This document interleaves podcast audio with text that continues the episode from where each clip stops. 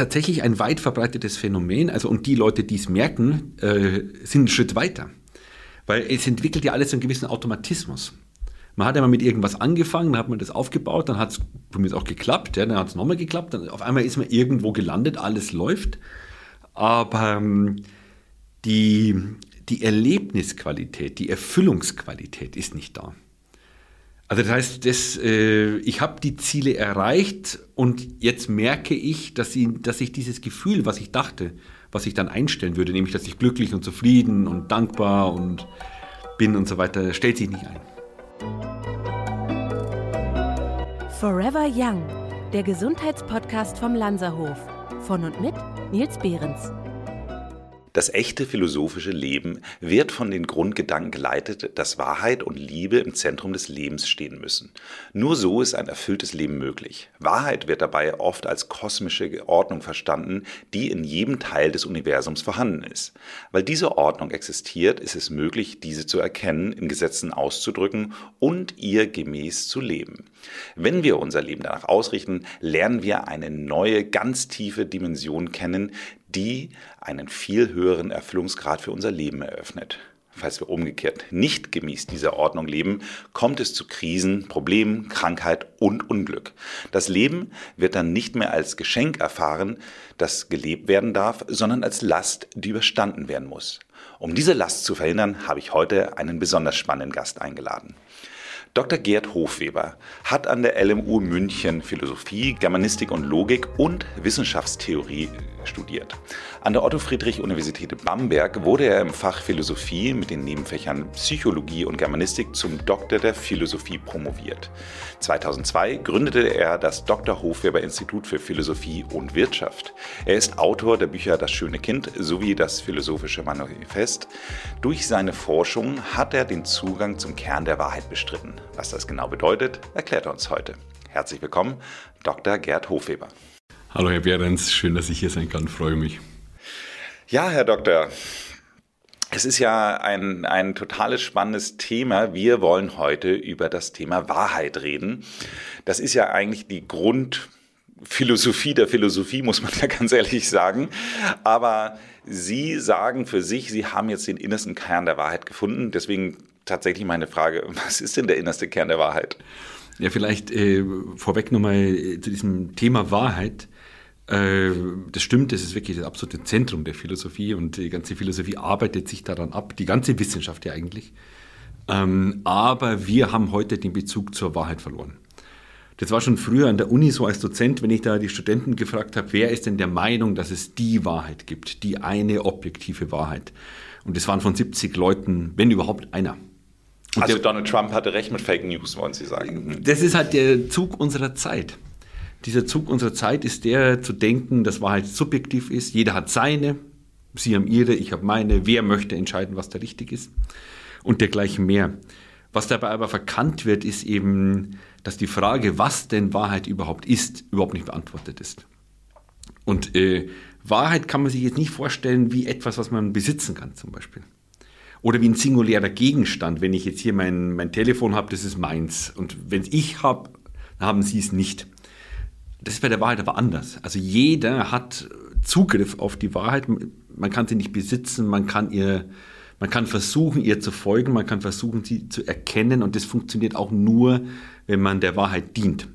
Also die Wahrheit ist größer als wir. Okay. Und äh, Sie haben es ja vorgelesen, das war ja aus, aus meinem Buch Das Philosophische Manifest.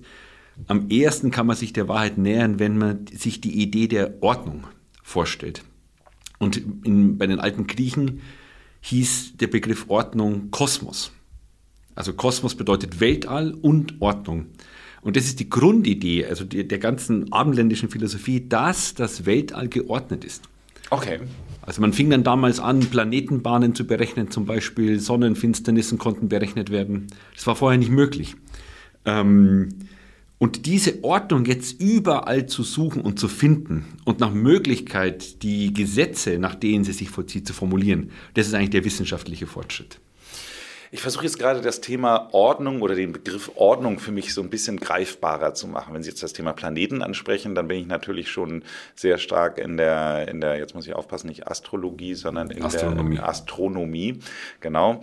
Und äh, das heißt also, dann kann ich bei rechnen, wie die Bahnen dann laufen. Aber letztendlich muss man ja auch sagen, wenn man sich jetzt tatsächlich mal die Raumfahrt anschaut, dann sind wir ja noch nicht so richtig weit gekommen. Also ich meine, äh, bisher sind wir zum Mars äh, gekommen. Das heißt also, alleine nur, wenn wir unser Sonnensystem anschauen, dann sind wir da ja auch noch nicht so richtig weit. Und da muss man ja auch sagen, dass äh, ich glaube, wenn ich das richtig weiß, ist, glaube ich, der eine Planet, ist Pluto nicht sogar rausgefallen aus dem Sonnensystem? Einer ist ausgefallen. Ja, also, ich, also einer ist auf jeden Fall rausgefallen, da bin ich mir relativ sicher. Und Ja. äh, das heißt also auch das, was wir mal als Wahrheit hinsichtlich der Planetenordnung empfunden haben, ist ja auch da keine Wahrheit mehr. Äh, nein, nein, das ist, man muss da gar nicht also so in die Weite streifen. Das war jetzt nur das Beispiel, weil eben die Griechen das mit dem Weltall als Kosmos begriffen haben, diese Ordnung. Nehmen wir mal was ganz Kleines, unser Verdauungssystem. Ja, oh, das ist aber wirklich, da, da, da haben sie aber ein Fass aufgemacht. Also ich meine, wenn wir, wenn jemand äh, Gut-Experte, also hier Darm-Experte ist, dann ja wir. Okay. Und, und trotzdem verstehen wir es ja nicht. Ich meine, äh, die Bewohner, die Mikro, äh, die, die, das, das Mikrobiom ist ja größer als die Weltbevölkerung. Haben sie aber ein großes Thema aufgemacht. Aber das Verstehen dieser Ordnung ja, ist ja komplex und schwierig. Aber zunächst mal ist sie vorausgesetzt. Also das Verdauungssystem funktioniert. Es sei denn, es, ist, es kommt eben zu Krankheiten und kommt eben zu Unordnung sozusagen. Aber Verdauen ist ja nichts, was ich in dem Sinne mache. Das ist ja kein bewusster Akt, den ich jetzt unternehme, sondern es passiert im Körper von alleine. Oder Sehen zum Beispiel. Sehen ist ja auch so ein komplexer Vorgang. Oder selbst der aufrechte Gang übrigens, ja, ist unheimlich schwierig. Deswegen können den ja auch so wenige Lebewesen. Ja. Ähm, man braucht eine riesige Hirnleistung. Oder überhaupt, wie das ineinander geht, also vom Nervensystem, die, die Hirnfunktionen. Das ist das Komplexeste überhaupt. Aber es funktioniert. Und es funktioniert deswegen, weil es in der Ordnung ist. In dem Maße, wo ich dann, keine Ahnung, wenn ich mich jetzt freiwillig lobotomiere zum Beispiel und mir hier äh, zwei äh, Nägel in die Schläfen schlagen lasse, dann ist natürlich was kaputt. Dann funktionieren viele Dinge nicht mehr. Das ist also die Bei dem Störung. einen ist mehr kaputt als bei dem anderen, aber ja, Sie haben mit Sicherheit Genau. recht. Und was da ganz wichtig ist zu verstehen, ist dies, dass die Ordnung ist das Primäre. Die muss vorausgesetzt werden. Es gibt sozusagen gar keine Störung, wenn man nicht eine Ordnung voraussetzt, die dann gestört ist. Wenn ich die Ordnung erkannt habe, habe ich dann die Wahrheit auch erkannt? Ja. Aber äh, immer nur partiell. Also niemand kann die, wie soll man sagen, die, diese Komplexität begreifen. Wenn Sie früher an irgendwelche Universalgenies denken oder Alexander von Humboldt zum Beispiel, der hatte noch Möglichkeit, äh, verschiedene Bereiche abzudenken. Oder Aristoteles zum Beispiel, das war ein Universalgelehrter, wie es danach selten gab. Leonardo da Vinci. Leonardo da Vinci, das sind natürlich absolute Ausnahmepersönlichkeiten, sagen wir jetzt mal. Aber also man hat die Ordnung nie ganz, ja, aber man ist auch nie ganz weg von ihr. Kommen wir trotzdem mal zurück zur Wahrheit, weil äh, wir hatten jetzt ja quasi in der Einladung gesagt, wir wollen jetzt mal aufzeigen, wie man den Weg zur Wahrheit bekommt. Äh, Wenn man zumindest den Weg dahin findet, dann hat man vielleicht dann auch besser verstanden, was die Wahrheit dann auch wirklich ist, auch wenn sie vielleicht nur partiell wahrgenommen ist. Was ist der Weg zur Wahrheit? Ähm, die Frage würde ich ein bisschen, wenn ich es mir erlauben darf, umformulieren. Also nach dem Motto, wie. Sie dürfen sich alles erlauben. Wie, wie, wie finde ich die Wahrheit? Was ist die Richtung? Und das kann man sich so vorstellen, ähm, dass der Mensch bewegt sich wie auf einer Kugel an der Oberfläche. Wie auf der Erdkugel kann man eigentlich wirklich äh, eins zu eins übertragen, das Bild. Und das bedeutet, dass jeder Mensch an einem anderen Punkt ist. Jeder ist individuell, jeder ist unvergleichbar mit dem anderen, keiner ist wie der andere. Jeder ist anders geprägt, sowohl innerfamiliär, soziologisch, kulturell und so weiter. Es ist im Unterschied, ob sie, sage ich mal, keine Ahnung, in Nordamerika aufwachsen oder in Indonesien und so weiter. Der Weg zur Wahrheit ist aber immer insofern derselbe, als dass die Wahrheit den Mittelpunkt der Kugel darstellt. Und einen Mittelpunkt gibt es nur einen. Es gibt also oben eine große Menge an Punkten, aber nur einen Mittelpunkt. Insofern ist der Weg zur Wahrheit immer, je nachdem von wo ich ausgehe, spielt keine Rolle, hin ähm, zum Mittelpunkt. Also in die Tiefe gehen. Das ist ein schönes Bild, ein sehr schönes Bild. Ich bin so ein bisschen bei Jules Verne's, da gibt es nur einen Weg zum Mittelpunkt der Erde, aber äh, da weiß man ja mittlerweile, dass es den nicht wirklich gibt. Aber ja, äh, ich glaube, wenn man sich das einfach mal wirklich abstrakt vorstellt, dass man von der Oberfläche des, der Kugel irgendwie zum Mittelpunkt gelangen möchte, dann ist natürlich klar, dass ich, wenn ich oben auf der Kugel stehe, einen anderen Weg beschreiten muss, als wenn ich unten auf der Kugel stehe. Genau, genau. Und insofern ist der Weg immer auch individuell, aber die Richtung ist bei allen gleich. Egal von wo aus ich gehe. Es geht immer in die Mitte. Es geht immer Richtung Mitte. Und je näher ich der Mitte komme, umso näher komme ich sozusagen dem Kern der Wahrheit. Sie sprechen in Ihrem Buch und auch auf Ihrer Website davon, dass es drei Wege gibt. Ja. So, das heißt also, wenn ich das dann, aber Sie jetzt gerade richtig verstanden habe, es gibt drei Möglichkeiten, sich der Mitte zu nähern, aber trotzdem bleibt der Weg individuell. Ist das dann richtig? Ja, das kann man so sagen. Ja. Okay, welche drei Wege sind es? Ja, das, ist, äh, das stammt eigentlich gar nicht von mir, das ist auch schon ähm, in der antiken Philosophie so dargestellt und bei Hegel zum Beispiel, der, also der äh, deutsche Philosoph, hat das ja ganz massiv ausgearbeitet. Das sind die Wege der Religion, der Kunst und der Philosophie. Mhm. Da kann man jetzt sagen, sowas wie Meditation zum Beispiel würde dann eher unter Religion fallen. Also das kann man noch ein bisschen zerlegen. Ja. Das sind jetzt keine so absoluten Größen, sondern haben, da gibt es viele Schnittmengen. Auch die Philosophie hat ja ein meditatives Element. Aber sie ist nicht jetzt gleichzusetzen mit Meditation, das ist schon was anderes. Und äh, dadurch, dass äh, diese Wege auch übrigens in allen Kulturen zu allen Zeiten bestritten worden sind, haben wir den großen Vorteil, dass wir eben von den anderen Kulturen auch was lernen können. Also das ist nicht so unterschiedlich, wie man meint, aber auch nicht ganz gleich. Also jetzt zum Beispiel eine buddhistische Kultur legt eben viel mehr Wert auf Meditation als jetzt eine abendländische äh, Kultur, weil die mehr Wert aufs Denken legt. Interessant, sehr interessant. Ich finde, was für mich ja von den, den drei Wegen jetzt zunächst einmal am greifbarsten klingt, ist das Thema Kunst. So, wir hatten jetzt auch schon mal Da Vinci kurz gesagt, da äh, hat man ja, weiß man ja, dass der auch die ein oder anderen künstlerischen Zugang hatte. Wenn wir jetzt den Weg zur Wahrheit über das Thema Kunst beschreiten wollen, wie kann ich mir das vorstellen? Also das äh, funktioniert nur, wenn man die Idee der Schönheit ins Zentrum der Kunst stellt. Also das ist auch etwas, was heute ja weitestgehend weg ist. Also wir leben ja in der Zeit, wo wir zu, genau zu diesen drei Wegen eigentlich gar keine richtige Beziehung mehr haben. Wir kommen mit der Kunst nicht mehr so richtig klar. Die soll mehr oder weniger gar nicht schön sein. Die soll provozieren oder aufrütteln oder eine Diskussion auslösen und so weiter. Philosophie ist eigentlich erledigt. Also der letzte große Philosoph war Hegel. Der starb aber Anfang des 19. Jahrhunderts. Was mit Richard David Brecht? Ja gut, ich meine, er ist ja jetzt in dem Sinn kein Philosoph. Ich weiß ja gar nicht, ob er sich selbst äh, so verstehen würde, aber das ist äh, also philosophisch gesehen unbedeutend. Mhm. Ähm, das ist jetzt aber, gilt jetzt nicht nur für den Brecht, sondern eigentlich auch für leider ein Großteil, was heute unter Philosophie läuft.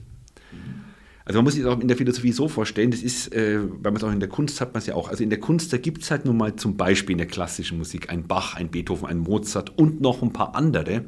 Ansonsten spielt niemand mehr in dieser Liga. Das sind diese Genies gewesen, denen es einfach gelungen ist, diese vollendete Musik zu produzieren oder in sich entstehen zu lassen oder durch sich durch zu manifestieren.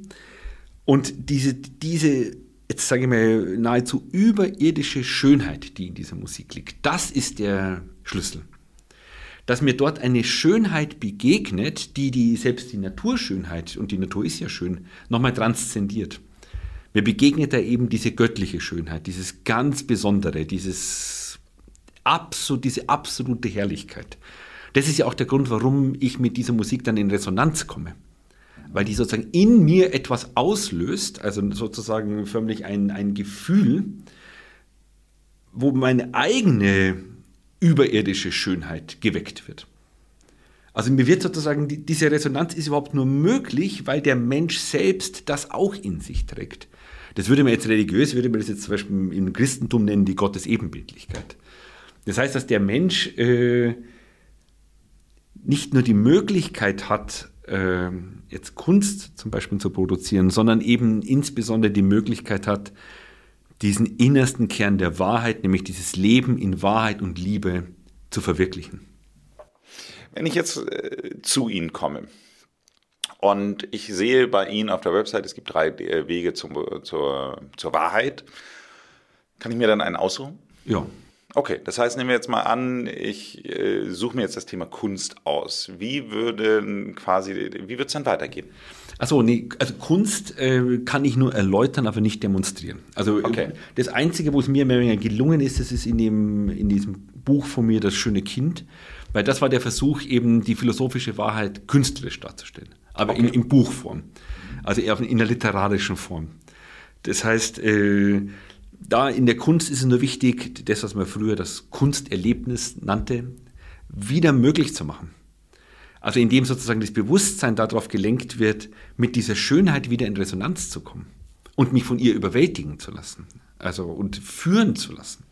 Es ist ganz schön, äh, dass Sie das so ausführen, weil genau das, was Sie sagen, dass Kunst und Schönheit äh, häufig heute ja tatsächlich nicht mehr zwingend zusammengeht. Also ich habe mein Kunstverständnis äh, indirekt von Gunter Sachs gelernt, der mal gesagt hat, dass wenn ein, ein Kunstwerk spontan gefällt, kann man sich's kaufen, um eine schöne Wanddekoration zu haben. Wenn es einem spontan nicht gefällt, dann ist die Wahrscheinlichkeit, dass es dann eben halt auch im Wert steigt, viel, viel größer, weil es dadurch, dass man erstmal keine spontane Übereinstimmung hat, es äh, wahrscheinlich etwas Neues darstellt. Das heißt, alles, was neu ist, ist etwas, was erstmal provoziert und erstmal quasi sich dann der Betrachter mit auseinandersetzen muss und dann eben halt erstmal die Schönheit erkennen muss oder die Kunst erkennen muss. So. Und deswegen sagt er eben halt, dass alles, was eben in irgendeiner Weise spontan gefällt, keine große Kunst ist oder keine neue Kunst ist und deswegen eben halt äh,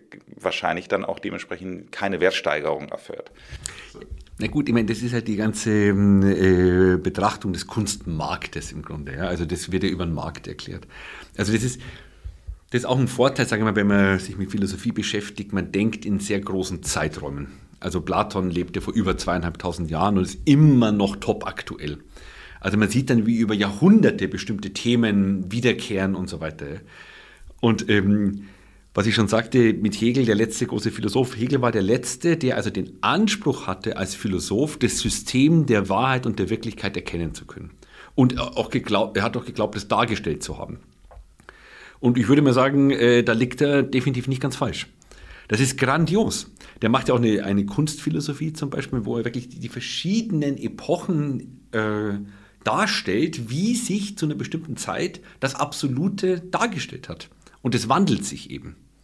Also nur mal ein, ein Beispiel, äh, dass er dann äh, zum Beispiel die Ägypter nimmt.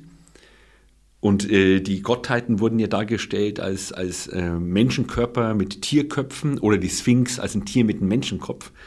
Und dass da, sagt er, in dieser Zeit, auch in, der, in, in, der, in, den, in den Religionen und in der Kunst, eben diese Idee der Göttlichkeit des Menschen sich durchsetzt. Es, es wird sozusagen begriffen, dass die, dass, die, dass die menschliche Gestalt es ist, welche dem Göttlichsten am nächsten kommt. Also muss ich gleich dazu sagen, nicht, dass es missverstanden wird, das ist auch Aristoteles schon gesagt, das ist wie gesagt auch über zweieinhalbtausend Jahre her, dass der Mensch, wenn er sich vollendet, ist er das Tollste, das Großartigste aller Lebewesen. Wenn er sich aber verfehlt, ist er das Schlimmste aller Lebewesen. Denn kein Lebewesen kann so viel Elend über den Planeten und über andere bringen wie der Mensch. Und das sehen wir ja auch. Definitiv, definitiv. Dieses Thema, äh, was Sie da ansprechen, dieses Thema Hässlichkeit, äh, fand ich ganz interessantes Zitat, was ich bei Ihnen auch gefunden habe. Wenn man den, diese, diese Wege quasi Kunst, Philosophie und Religion nicht dafür nutzt, um eben halt den Weg zur Wahrheit zu finden, dann äh, sagen Sie hier, Otto, und ansonsten sind die Philosophie sinnloses intellektuelles Gelaber, die Kunst Produktion der Hässlichkeit mit intellektuellem Erklärungsanspruch und die Religion Bigotterie. Ja. Das ist natürlich schon eine harte Aussage, insbesondere für jemanden, der seinen Doktor in Philosophie gemacht hat. Naja, aber so ist es doch. Also ich meine, das ist ja genau das äh, Problem. Wenn wir nochmal zurückkommen zum Thema Wahrheit, ja, wenn ich die Wahrheit als Basis nicht anerkennen kann, sondern wenn ich meine, das ist alles machbar, ja, dann ist es mit der Philosophie vorbei. Alles, was dann entsteht, ist nicht mehr Philosophie, das ist eine Konstruktion. Und das ist ja genau diese Idee. Die Ordnung, wenn ich die nochmal als kosmische Ordnung nehme, die haben wir ja nicht gemacht. Die besteht ja sozusagen natürlich, wenn ich das so sagen darf. Und heute ist die ganze Tendenz auch in der Gesellschaft, in der, in der Digitalisierung und so weiter, besteht darin, diese natürliche Ordnung aufzulösen und eine künstliche Ordnung zu erschaffen. Und einer der wesentlichen Treiber des Ganzen ist Geld. Also wenn ich jetzt nur als Beispiel diese die berühmte Diskussion mit dem genmanipulierten Saatgut, was sich nicht mehr, was nicht mehr fruchtbar ist. Das bedeutet, ich muss es permanent nachkaufen. Normalerweise produziert das die Natur selbst. Und das sehen wir auf allen Ebenen. Alles wird aufgelöst. Die ganze Gender-Debatte. Ja. Wenn man äh, von natürlichen Geschlechtern ausgeht, ist man ja schon, ich weiß nicht was, also ein, ein Diktator, der Minderheiten unterdrückt und so weiter und so weiter. Und dann diese ganze äh, ja, Spaltung, die inzwischen da ist, die ja alles so ein, alles so ein hohes Erregungsniveau. Es ist schwierig, noch äh, bedächtig an eine Sache ranzugehen und erstmal drüber nachzudenken. Wir sind ja ein Gesundheitspodcast. So, und der Punkt, warum Sie eigentlich ja hier sind, ist ja tatsächlich, dass Sie sagen, wenn wir dieser Ordnung nicht folgen, dass wir dadurch eben halt Krisenprobleme, Krankheiten und Unglück ausgelöst wird. So, das heißt also andersrum gesagt, äh, muss es ja eigentlich unser aller Bestreben sein, so dicht wie möglich an diese Wahrheit und damit die natürliche Ordnung wieder zurückzukommen. Also sagen wir so, es ist unser aller Bestreben, möglichst erfüllt zu leben. Aber wenn ich nicht weiß, worin das erfüllte Leben besteht, dann ist es schwierig. Also wenn ich jetzt jemand normalerweise sagen würde, was tust du denn, um erfüllt zu leben, der würde der sagen, ich, ich, ich mache regelmäßig Sport, ernähre mich gesund und äh, achte auf mich zum Beispiel. Sowas in der Art. Aber der würde jetzt nicht sagen, ich versuche der natürlichen Ordnung äh, zu entsprechen, so weit wie möglich. Aber letzteres wäre das Bessere. Und übrigens auch vielleicht nochmal, das ist ein Gesundheitspodcast, die, die seelische Gesundheit an sich ist etwas extrem Stabiles, wenn ich nahe bei der Mitte bin. Also da ist unheimlich viel Kraft drin. Das ist wie so eine Kraftquelle, die in mir schlummert. Die muss ich aber finden. Sonst hilft es nicht. Das ist wie, wie, wie ein riesiges Kraftwerk und ich renne da blind mit meinem Stecker rum und finde die Steckdose nicht. Ja? Dann kann mich das nicht vitalisieren. Und das ist so ein bisschen auch ein Schicksal unserer Zeit, dass dadurch, dass die, die meisten Leute ja zu dieser metaphysischen Dimension in sich keinen richtigen Zugang mehr haben, können sie sich durch diese eigene Kraftquelle nicht revitalisieren. Und dann kommt die Erschöpfung. Und dann kommt die Unlust. Es geht ja, die Unlust ist ja sozusagen die, die unterste Stufe der psychischen Krankheit, dass, man, dass das Leben einfach einen nicht mehr wirklich begeistert. Wenn jetzt aber unsere HörerInnen begeistert sind ähm, und sagen, okay, ich kaufe das alles. Was muss ich tun?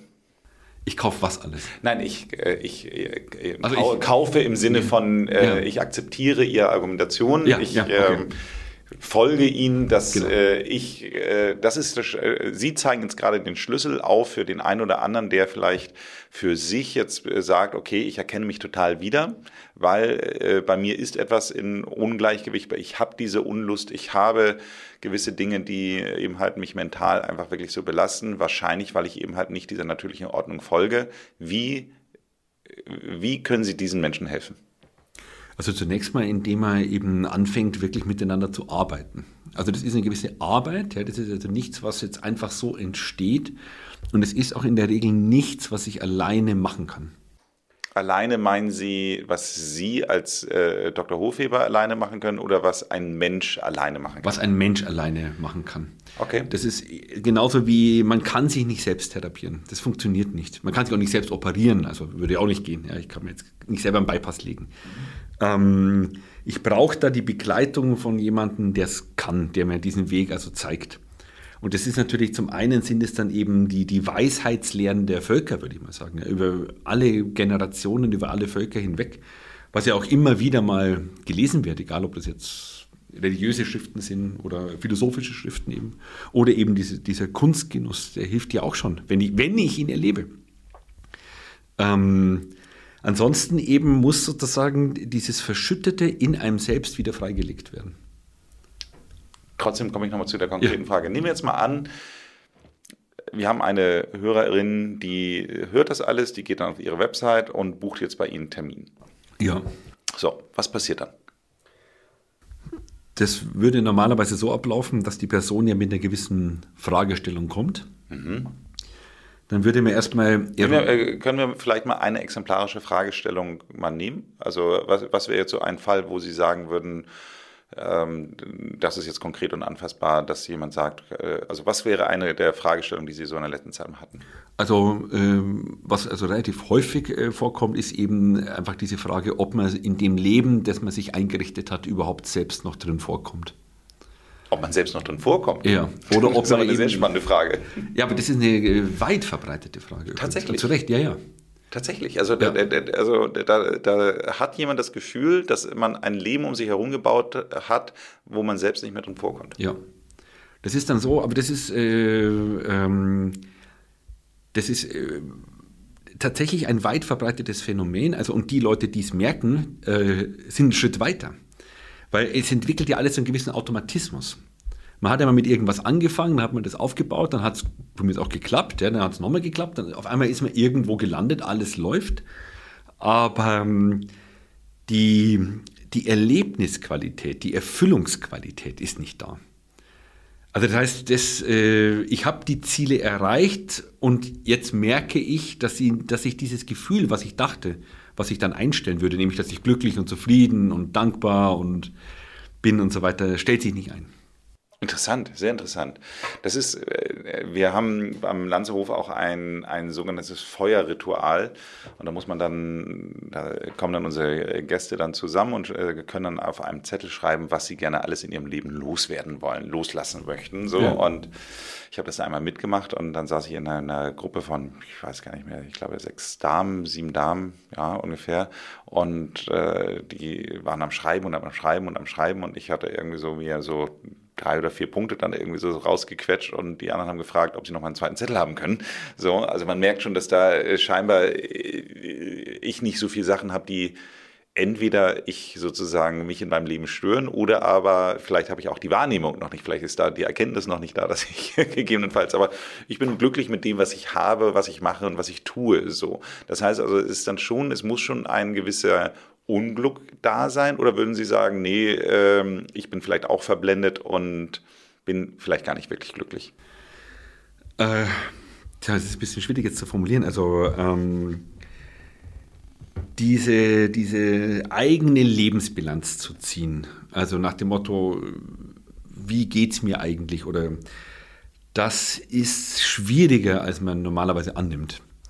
Also weil die, die meisten machen den Fehler, dass sie sich von außen betrachten. Also im Sinne von, wenn man mich jetzt fragen würde oder, oder jemand wird gefragt, wie geht's dir denn eigentlich? Dann sagt er, ja, Moment, also Job passt, ja, äh, Beziehung läuft, äh, Verdienst ist da, äh, Urlaub steht vor der Tür, also geht's mir gut. Ja. Das heißt, man schlussfolgert eigentlich aufgrund einer Beobachtung, einer Analyse der eigenen Lebensumstände, wie es einem geht. Und das ist immer ein Zeichen dafür, dass man sich selber nicht richtig spürt. Ich kann also rein äußerlich in ganz vernünftigen, gesättelten Lebensumständen sein und bleibe innerlich doch leer. Genauso wie ich umgekehrt äh, in einer relativ schwierigen Lebenssituation sein kann oder in, in, schwierigen Umständen leben und trotzdem bin ich sehr erfüllt und glücklich. Also diese Nähe zu sich selbst, äh, ob man die hat oder nicht, das kann man selbst in der Regel gar nicht wirklich beurteilen weil man dann ja wieder von außen drauf schaut. Ja? Also das heißt, das ist die Struktur des Selbstbewusstseins. Aber, aber ich kann doch, man muss doch beurteilen können, ob ich glücklich bin. Tja, aber was ist denn der Maßstab, nach dem man das beurteilt? Hm. Ob man glücklich ist? Ja.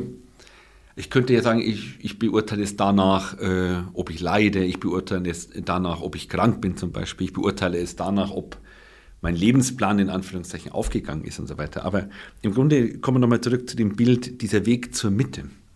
Das ist ja auch dieser berühmte Weg zu sich selbst. Also diese, diesen eigenen Kern finden. Und im Grunde ist es so, erst wenn Sie nah an Ihrem eigenen Kern sind, spüren Sie, wie es Ihnen wirklich geht. Also es ist schwierig, sich selbst adäquat wahrzunehmen. Also nur mal, ich kann es auch mal so sagen, wenn man es jetzt mal von der ganz tiefen philosophischen Dimension denkt ich kann mich ja verstehen als ein menschliches Lebewesen, das in irgendwelchen Lebensumständen ist und das in irgendwelchen operativen, organischen Zuständen ist, sage ich jetzt mal. Ja. Bei der Arbeit, Sexualität, alles, was dazu gehört. Und danach dann gucken, ob es mir gut geht oder nicht. Ich kann aber auch mich verstehen aus dieser tiefsten Dimension, nämlich als, als metaphysisches Lebewesen, das heißt als Gottes ebenbildliches Lebewesen. Und das bedeutet, dass ich dann auf der Welt bin, das ist eben genau dieser berühmte Sinn des Lebens, der tatsächlich darin besteht, in Wahrheit und Liebe zu leben.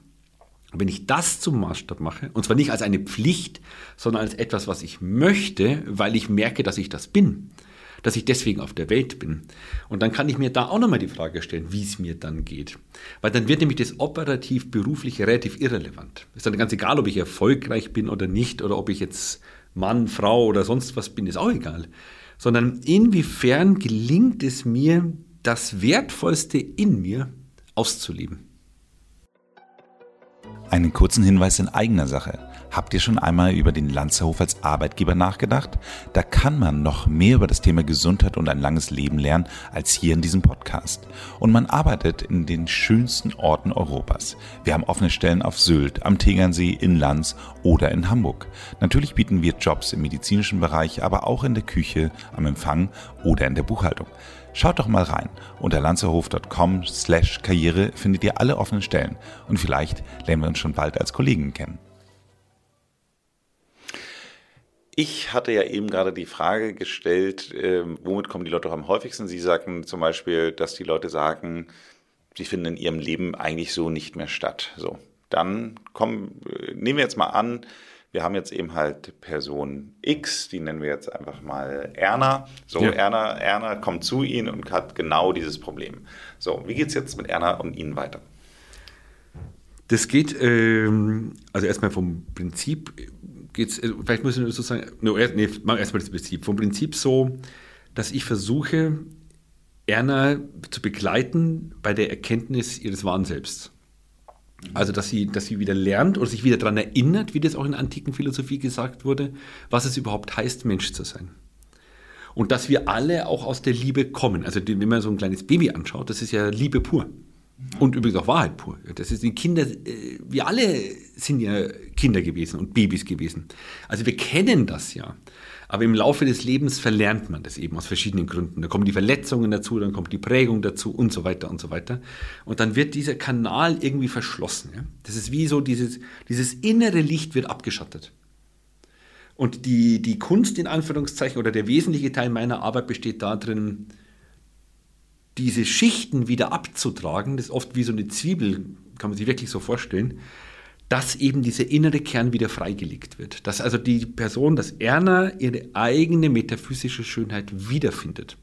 Und das Erstaunliche ist übrigens auch, das ist auch äh, eigentlich fast ein bisschen kontraintuitiv, dass wenn die Leute das dann wieder finden, dass sie sich auch wieder daran erinnern, dass sie es schon kennen.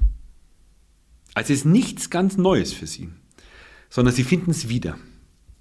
Das okay. ist so dieser Weg. Sehr spannend, sehr spannend. Das heißt also, es ist dann auch vielleicht nichts, wovon man Angst haben muss. Nein, nein, aber die, ähm, die meisten Menschen haben Angst davor, weil ja auch äh, viele glauben, dass in ihnen so eine gewisse Minderwertigkeit schlummert, die sie kaschieren oder zu kaschieren versuchen durch Leistung zum Beispiel oder durch äußerliche Attraktivität und dergleichen mehr oder durch Statussymbole.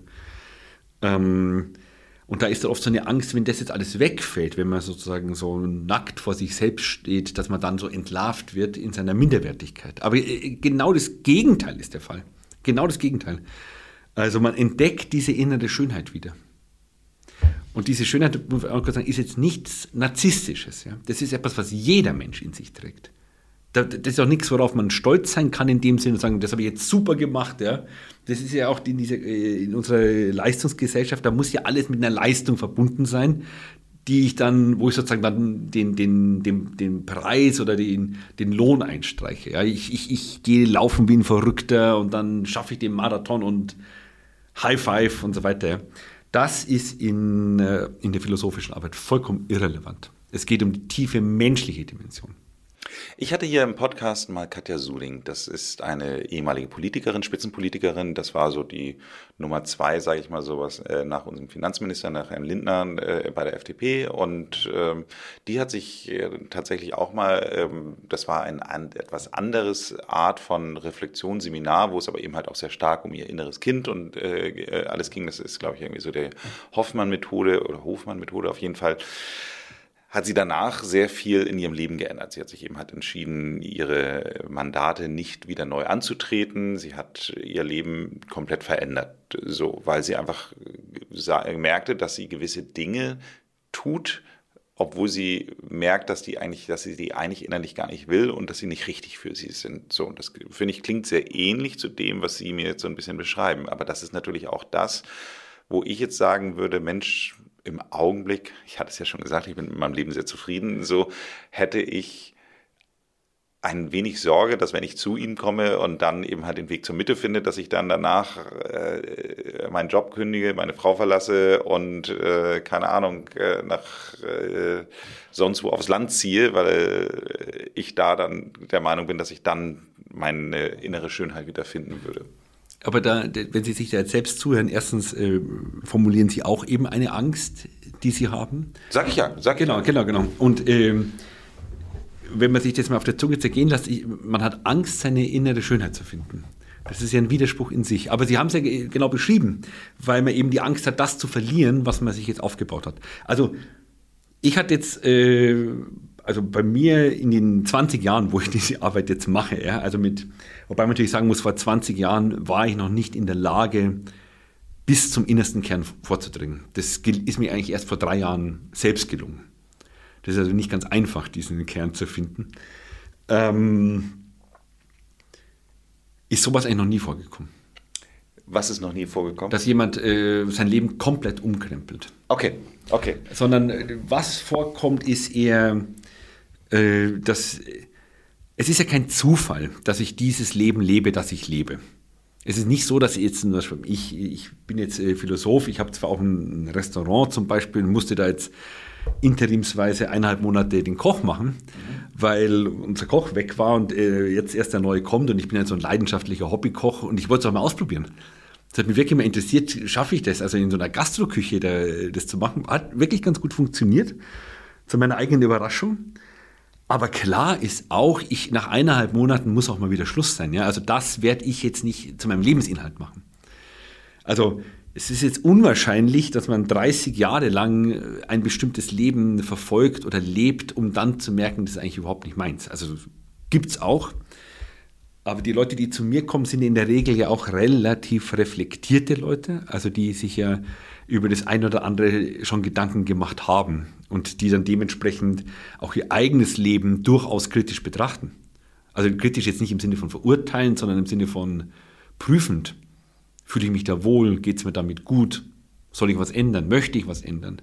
Und dergleichen mehr. Also das ist... Äh, Kommen wir doch mal zu Erna zurück. Erna, ja. Erna, äh, Erna wird jetzt zur Zwiebel. Ja. und da wird jetzt so Schicht für Schicht freigelegt.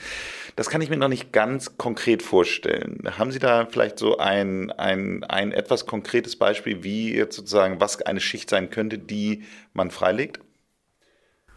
Nehmen wir zum Beispiel mal Beziehung. Ja, also ähm, das ist auch ein großes Thema, das ist klar, weil das ja für unser Leben extrem wichtig ist. Total. Sie meinen jetzt die direkte Beziehung, also Ehepartner, ja, genau, Lebensgefährte. Lebensgefährte, Ehe, wie auch immer. Ähm, da, je, wie soll man sagen, wenn ich das alles sehr oberflächlich betrachte, dann gibt es auch diese ganzen Punkte, was mich da stört. Die Kleinigkeiten, die einen stören oder dass, dass, dass äh, Ernas Mann mal wieder nicht zugehört hat oder äh, all diese Dinge. Und äh, wenn man jetzt diese, diese Häutungen vornimmt, dann, dann dringt man immer tiefer vor zu diesem Kern der Liebe. Das heißt, dieses Gefühl, was Erna dann für ihren, für ihren Mann empfindet, also wenn sie es denn empfindet, aber jetzt nehmen wir es mal hypothetisch an, wird immer intensiver und schöner. Und dann ist es so, wenn ich merke, dass es alles andere als eine Selbstverständlichkeit ist, dass der Mann zum Beispiel 20 Jahre an meiner Seite durch dick und dünn gegangen ist, ja, dass er eben nicht weg ist, dass er mich nicht schlecht behandelt hat und so weiter und so weiter und dass ich auch an ihm meine Liebe für ihn ausleben kann. Wenn ich das dann wieder erlebe, stören mich die Kleinigkeiten nicht mehr.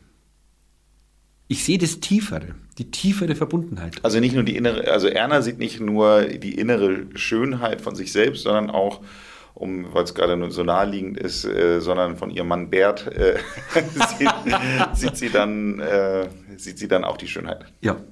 Okay. Spannend, weil Sie hatten gerade ganz konkret gesagt, dass Bernd vielleicht einfach schlecht zuhört.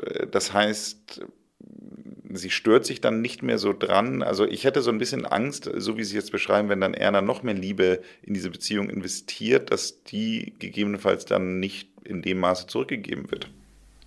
Also man, äh, es, man braucht keine Angst haben vor dieser, vor dieser Substanzqualität, sage ich jetzt mal. Sondern ganz im Gegenteil, das ist ja gerade das Befreiende. Also die, der, der Erfüllungsgrad steigt. Die, die äußeren Umstände ändern sich in der Regel wenig. Das heißt, nur als Beispiel, können wir jetzt aber umgekehrt sagen, auch die, die, die Dankbarkeit am, an, an der bloßen Existenz.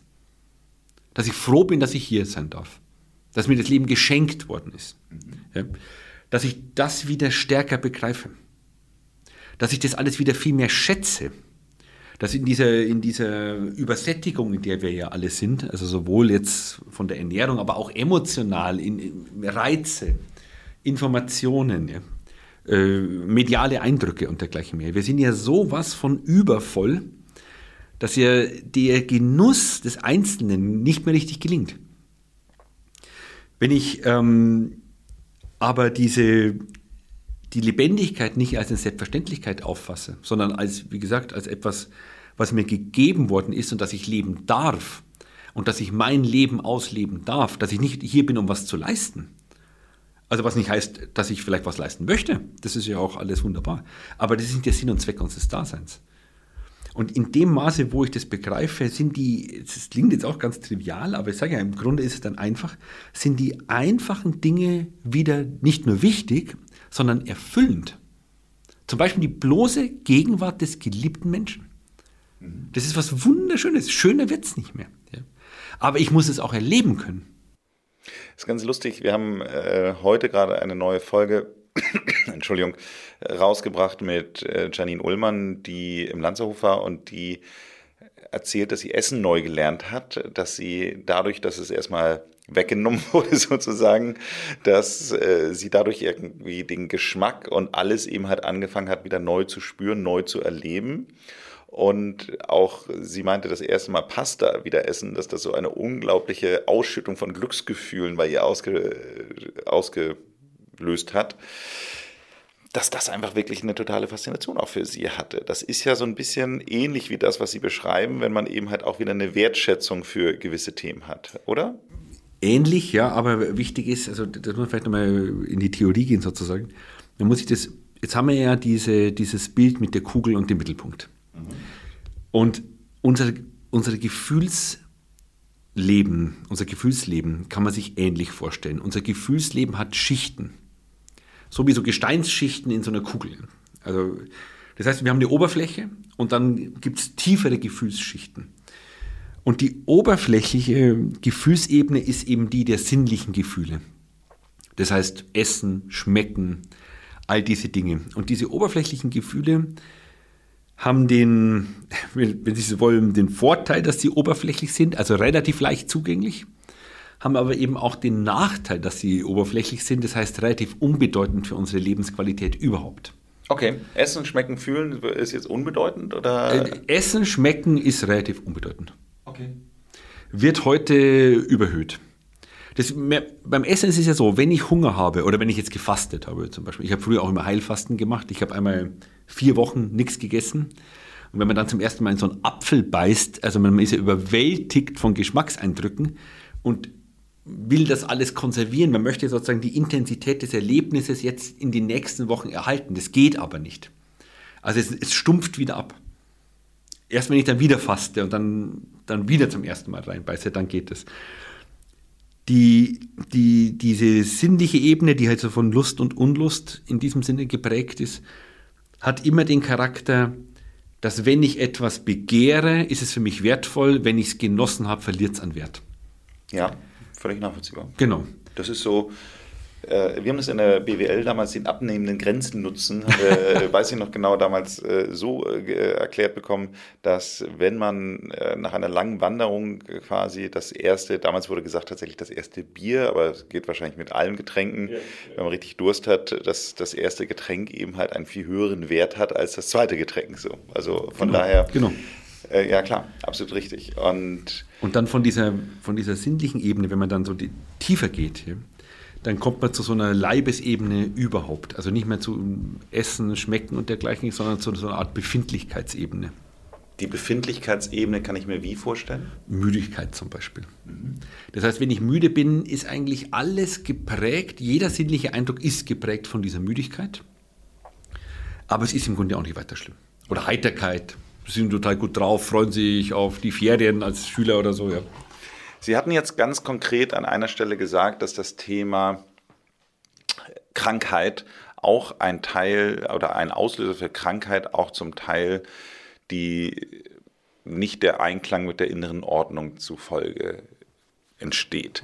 Jetzt nehmen wir doch mal an, die mentalen Krankheiten kann ich mir sehr gut vorstellen. Aber wenn wir jetzt andere Krankheiten haben, sowas wie, ich sag mal ganz konkret vielleicht, weil Sie die Verdauung schon mal angesprochen hatten, so, dass man regelmäßig Verdauungsprobleme hat, so, oder Sie sprechen das Thema Müdigkeit an, dass man schlaflosig an der Schlaflosigkeit leidet oder, sag ich mal, unter Sodbrennen, solche, solche Themen. Würden Sie da sagen, dass da auch eine Verbindung ist? Also ich bin jetzt, was die Psychosomatik anbelangt, also in diesem Sinne, wie Sie sie ansprechen, jetzt kein Experte. Aber ähm, ich gehe stark davon aus. Und zwar, das ergibt sich eigentlich rein auch philosophisch, weil, ähm, weil das geistige Moment an uns eben die Substanz ausmacht. Also der Körper ist sozusagen die Materialisierung unseres Geistes. Und insofern ist die, die Art und Weise, was sich da äh, materialisiert, zum Positiven wie zum Negativen.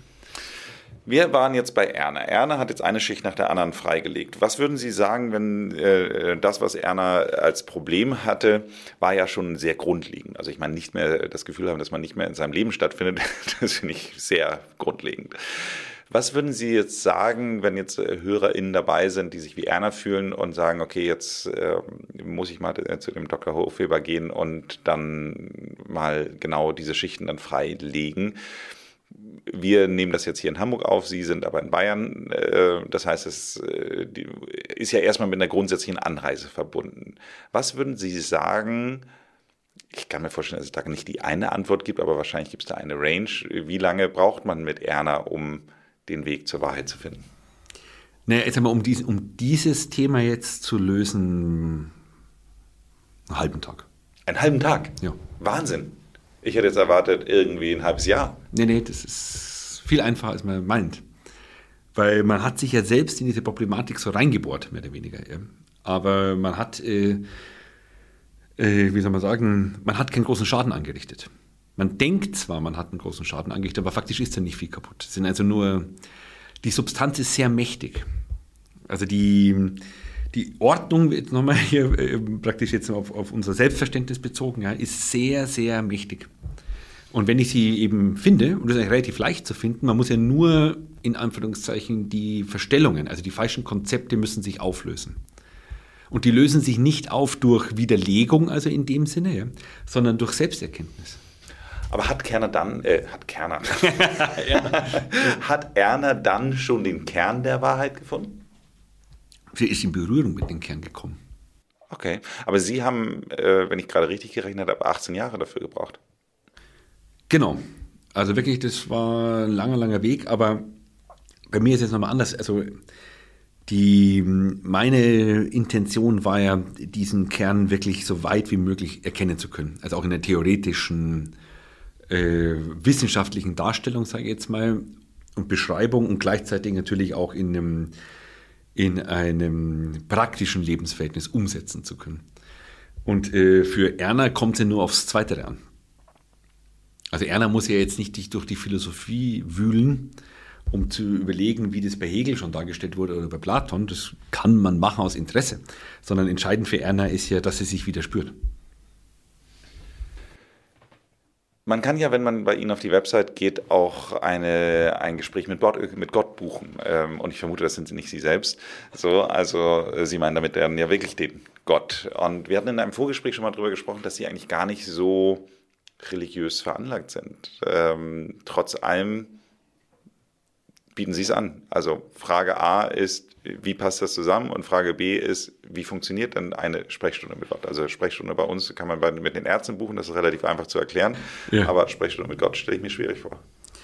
Ja, das ist äh, etwas ähm, erläuterungsbedürftig. Ah, äh, bitte. Genau, weil ja ähm, in unserer Kultur eben der Bezug zur Religion so geschwunden ist. Also Religion ist ein bisschen out, würde ich sagen. Religion ist out, genau. Ja. Amtskirche ist auch out, würde ich auch sagen, zu Recht. Also ich bin jetzt überhaupt kein Vertreter der Amtskirche oder sowas. Sondern bei mir fing das eben an bei diesem Weg zum Mittelpunkt. Also ich, ich war da nicht auf der Suche nach Gott, sondern ich war auf der Suche nach der Wahrheit. Und ähm, das kam eigentlich auch mit meiner Promotion. Da war zum ersten Mal einer meiner Doktorväter, der meinte eben, weil ich damals war ich totaler Atheist übrigens, ja. Also ich habe ja alle nahezu belächelt, die da ähm, von Gott überhaupt nur gesprochen haben. Ich, ich, konnte damit gar nichts anfangen. Aber der hat dann mal gezeigt, wie viel Übereinstimmung im, in diesem Neuen Testament ist und in den platonischen Schriften. Und nachdem ich von dem Mann sehr viel gehalten habe, dachte ich mir, das muss ich mir jetzt echt nochmal von vorne anschauen. Also es kann sein, dass ich bisher ein ganz, ganz falsches Bild von Religion und Gott und allem hatte und dachte mir, jetzt schaust du dir von Grund auf alles nochmal an und habe dann eben dieses Neue Testament gelesen, was ist eigentlich der Inhalt und so weiter. Ja.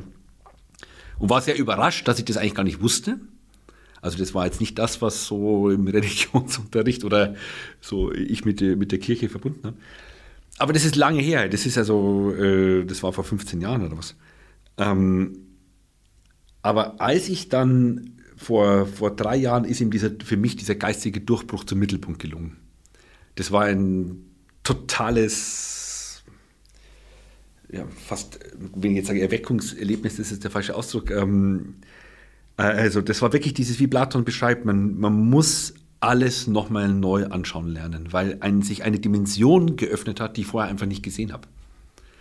Ich wusste nicht, äh, dass es die überhaupt gibt, geschweige denn, dass das der Kern von allem ist. Also das ist ja das ganz Besondere. Und das ist dann letztendlich in dem philosophischen Manifest, habe ich das alles formuliert. Ganz reduziert, es sind also nur 14 Paragraphen, hat man in fünf Minuten durchgelesen. Ja. Aber es ist die, der Kern äh, dessen, was die Wahrheit ausmacht. Und dieser Kern ist Gott. Also das war mir äh, bewusst, also jetzt geistig bewusst. Und relativ kurze Zeit danach äh, fing es eben an, dass wenn ich selbst äh, mir eine Frage gestellt habe, dass da auf einmal wie von außen eine Antwort kam. Aber die Antwort hat mich total überrascht. Also da, da kamen also Aussagen, auf die wäre ich überhaupt nie gekommen. Und dann dachte ich erstmal, um Gottes Willen, was ist denn jetzt los? also, das ist schon ein bisschen Bedenken, dass ich den Verstand verliere. Hatte auch wirklich Angst übrigens, also so, weil wir vorher das Thema Angst hatten. Habe aber gemerkt, dass diese ganze, also das ist eine stimmlose Stimme, ja. Das ist ohne, ohne Klang dass da so eine sanftmütige Weisheit zum Ausdruck gekommen ist, die ich noch nie zuvor auch nur annähernd erlebt habe. Und dann habe ich mich dem so ein bisschen mehr hingewendet und habe dann auch gefragt, wer, wer, wer, wer redet denn da mit mir? Und so, dann meinte eben diese Stimme, ja, Gott, ich bin's. Und auch wirklich, auch wirklich, ja, ja, wirklich so, auch, auch ganz salopp und, ähm, und auch mit diesem berühmten Fürchte dich nicht. Also was man auch von der, von der Bibel kennt. Ja. Und ich habe es erst niemandem erzählt und dann habe ich es irgendwann meiner Frau meiner engsten Mitarbeiterin erzählt. Die waren natürlich auch erstmal alle ein bisschen verstört. Ähm, und seitdem ist es aber so, dass, also auch bei mir selbst, ja, bei allem, was ich mir überlege, ob ich es tun soll oder nicht, frage ich Gott, was ich dort machen soll. Und egal, was er sagt, das mache ich dann. Kann Erna das auch lernen? Zunächst mal kann Erna über mich Gott fragen. Also Erna könnte mir jetzt sagen, was ist mit dem und dem, soll ich dies oder das machen? Ist es gut für mich, wenn ich dies tue und dergleichen mehr? Ähm, die Antworten sind, also wie gesagt, oftmals ähm, sehr überraschend. Also auch für mich, ich wäre wirklich nie drauf gekommen. Ähm, für die Person selber erstaunlicherweise aber eigentlich immer total überzeugend. Also wenn ich dann die, die, wenn ich dann das einfach mitteile, was, also, was Gott da eben sagt, das kann ich so direkt äh, wie so ein Medium mehr oder weniger weitergeben. Dann denke ich mir manchmal selber so, oh, jetzt bin ich aber gespannt, wie das ankommt. Ja. Äh, aber erstaunlicherweise erkennt das Gegenüber die Weisheit da drin. Also es hat so eine, es hat eine gewisse Evidenz. Also man, man, hat so das Gefühl, wie es ist vollkommen sinnlos, sich dagegen zu wehren, weil es einfach so weise ist. Ich stelle mir jetzt mal so vor, wir sind im Augenblick in einer Situation. Wir haben den, das Coronavirus immer noch nicht so ganz überstanden. Es herrscht immer noch Krieg in der Ukraine. Wir haben eine drohende Inflation oder wir haben eine Inflation, wir haben eine drohende Rezession. Also da die ganzen Lieferketten, die jetzt gerade alle zusammenbrechen, da ist ja gerade sehr, sehr viel los. Würden Sie sagen, dass Menschen, die den Kern der Wahrheit gefunden haben, da etwas unerschütterter reingehen können? Ja, natürlich. Also massiv unerschütterter. Also es geht ja schon damit los, ähm, dass man sich also philosophisch einfach auch bewusst werden muss, äh, dass wir alle am Ende tot sein werden. Das heißt, wir haben jetzt dieses eine Leben, was wir jetzt gestalten können, das ist uns gegeben, so gut wie wir es eben können. Aber äh, wenn unsere Zeit gekommen ist, dann, dann, dann müssen wir gehen. Und wenn man sich das bewusst macht, also wenn diese Endlichkeit akzeptiert wird, wobei ich jetzt, jetzt gar nicht auf das Thema ewiges Leben eingehen will, weil also zumindest mal die körperliche Existenz, das ist ja vollkommen unstrittig, endet. Ähm, und man muss sich bewusst machen, an irgendetwas sterbe ich am Schluss ja dann auch. Ob das jetzt eine Krankheit ist, ob das ein Unfall ist, ob das einfach Lebensüberdruss ist, ob das Selbstmord ist. Es gibt ja die verschiedensten Möglichkeiten. Ähm, insofern äh, ist eine gewisse Dankbarkeit, was ich vorher schon sagte, so eine gewisse Demut der Existenz gegenüber. Das, das Geschehen der Welt können wir nicht beeinflussen, konnten wir nie beeinflussen, müssen wir aber auch nicht beeinflussen. Wenn wir jetzt nicht die ganze Zeit, also Corona ist ja ein super Beispiel, wenn wir ähm, den Fernseher oder die, die, das Internet auslassen würden und dann mal zwei Monate nichts anschauen, würden wir gar keinen großen Unterschied merken. Aber diese mediale Welt ist inzwischen so mächtig und so omnipräsent geworden, dass es die Wirklichkeit fast abgelöst hat. Das, was ich vorher schon mal angesprochen hatte. Das heißt, diese mediale Welt beeinflusst uns in unserem Denken, in unserer Lebensqualität massiv aber ich habe ja die, die Möglichkeit, mich dem zu entziehen. Ich musste mir das nicht anhören. Und ich höre es mir deswegen nicht an, weil es für auf mein Leben keine große Auswirkung hat. Wenn jetzt unsere HörerInnen sagen, okay, das brauche ich. Ja. Was, was ist Ihr Tipp? Das ist immer so meine letzte Frage, ist immer so der Tipp für die HörerInnen.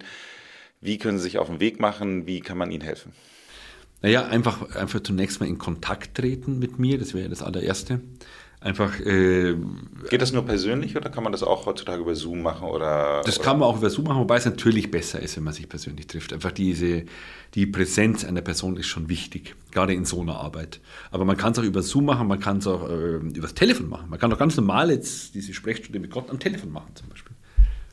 Also Sprechstunde mit Gott ist übrigens ähm, die, die, kürzeste, die kürzeste Methode die, die, der Vorteil ist, wenn man eben mit Gott in Kontakt ist oder jetzt in dieser Weise auch seine Fragen durch Gott beantworten lässt, dass man eben diese Weisheit erfährt. Der Nachteil ist, dass man in der Regel nicht versteht, warum das so ist.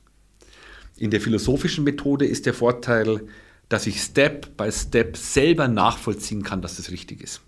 Ich, sonst gehe ich einfach nicht weiter. Also man kann in der Philosophie gar keinen Fortschritt in der Erkenntnis machen, ohne dass ich die Erkenntnis wirklich habe. Und der Vorteil am Erkenntnisfortschritt ist der, dass ich den selber merke. Weil ich erinnere ich mich, dass ich das vorher so gesehen habe und jetzt habe ich gesehen, es ist so. Und eine Erkenntnis vergesse ich auch nicht mehr. Die hat sich manifestiert, die ist dann da. Kann es, also äh, passiert das, wenn jetzt Menschen schon mal bei Ihnen waren und schon mal die, äh, auch quasi den Weg zum Kern quasi auf den Weg gemacht haben und auch schon mal dann das Gespräch mit Gott geführt haben? Das heißt also, ruft sie dann jemand an und sagt so, Mensch, ich habe jetzt hier gerade in meiner Firma einen neuen Job angeboten bekommen, soll ich den annehmen? Frag mal Gott. Ja, genau so. Okay. Ja, das ist ganz schnell beantwortet. Ähm, und dann kann es weitergehen. Begründet er es auch? Äh, man muss ihn fragen dann. Okay. Aber ähm, es ist auch ganz schnell so, dass man bei vielen Dingen dann im Gespräch mit Gott merkt, dass es vielleicht jetzt ein bisschen peinlich wäre, da nochmal nachzuhaken. Also das ist, äh, wie soll man sagen, äh, wenn, wenn die Erkenntnis einem so angeboten wird, dann äh, ist es ein bisschen kleinteilig, sage ich jetzt mal, da noch rum zu mä mäkeln zu wollen. Aber das entscheidet jeder selber. Also es gibt hier äh, überhaupt keine Zwänge, das ist ja der Vorteil. Also und das ist auch, das muss man auch mal ganz kurz sagen, also der Gott ist ja Wahrheit und Liebe. Das ist Wahrheit und Liebe ist wie zwei Seiten einer Münze, die nicht voneinander zu trennen sind. Und dies, das ist Gott. Das heißt, wir in, in der Begegnung mit Gott erfahren wir auch genau das. Da ist niemand, der uns zurechtweist oder der uns da irgendwie runtermacht oder der sagt, du hättest da mal früher kommen können oder irgend sowas. Ja. Nichts. Ja. Diese ganze die, bescheuerte religiöse Erziehung, ja, die uns ja über Jahrzehnte so geprägt hat, ja, kann man total in die Tonne kloppen. Wenn, wenn Sie, haben Sie Kinder? Ja, ich habe eine Tochter. So, wenn jetzt Ihre Tochter einen Fehler macht, ja, oder sie hat einen Fahrradunfall, ja, oder sie ist noch zwei Jahre alt, rennt und stürzt und, und, und, und schürft sich das Knie auf, ja. Was macht denn da ein liebender Vater? Der geht hin, der nimmt sie hoch, der tröstet sie, der sagt nicht, ja, wieso rennst du denn auch so schnell? Ja, das ist ja genau dieses, vollkommen, also Entschuldigung, ich das jetzt so direkt sage, bescheuerte äh, Denken, was sich in uns so ein bisschen äh, eingeprägt hat, ähm, was aber mit, mit Liebe und Wahrheit überhaupt nichts zu tun hat.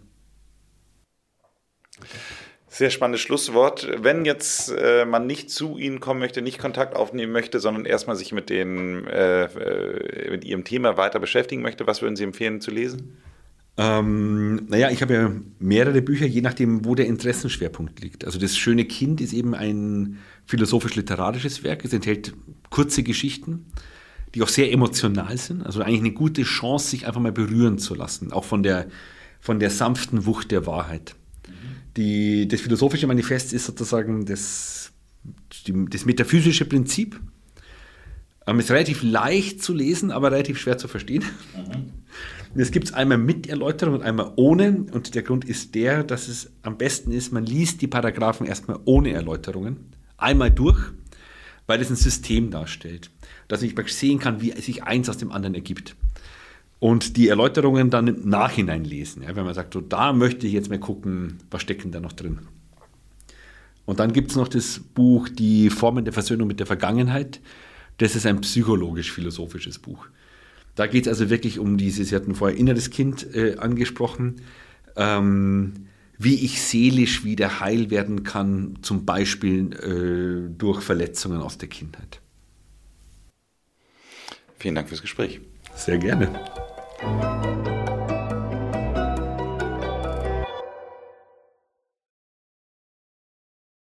Hat sich schon mal jemand beschwert, weil Gott einen schlechten Ratschlag gegeben hat? Nein. Wenn Ihnen diese Folge gefallen hat, dann abonnieren Sie uns doch bei Spotify oder Apple Podcast und wir würden uns natürlich auch sehr über eine Bewertung freuen. Ansonsten machen Sie es gut und bleiben Sie jung